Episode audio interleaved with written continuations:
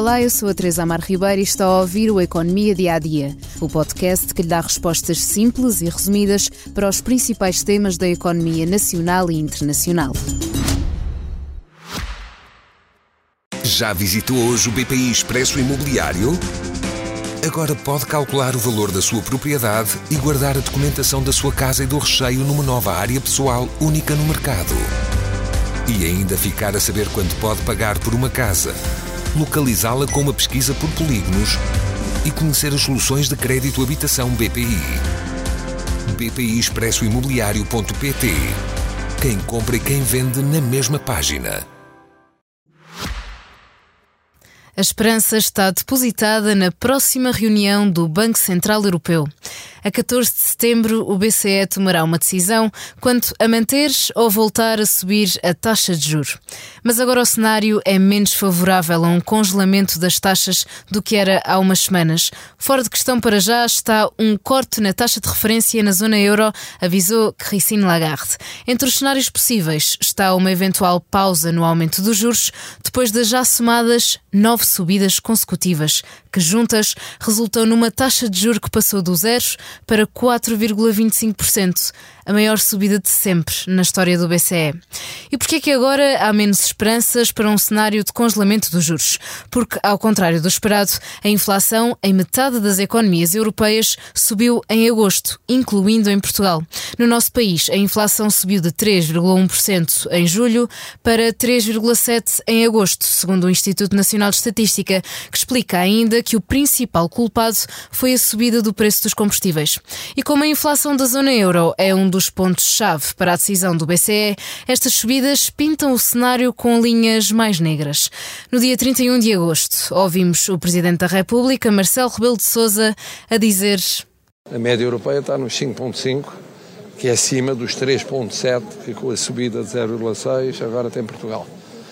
Portanto, comparativamente, a nossa situação é muito melhor do que a média europeia. Mas isto significa que se a Europa está assim e se mantém assim, qual é o resultado que eu temo e nós tememos todos? É que o Banco Central Europeu possa ter a, a pressão para novo aumento de juros. E nós esperávamos uma folga agora em setembro. Agora, não ouvimos, mas lemos as palavras de Mário Centeno, divulgadas esta segunda-feira, defendendo que, mal a inflação esteja controlada, o BCE deverá começar um ciclo de descidas das taxas de juros. O governador do Banco de Portugal sublinhou ainda que neste caminho de redução os tempos das taxas de juros de zeros ou mesmo negativas ainda estão longe.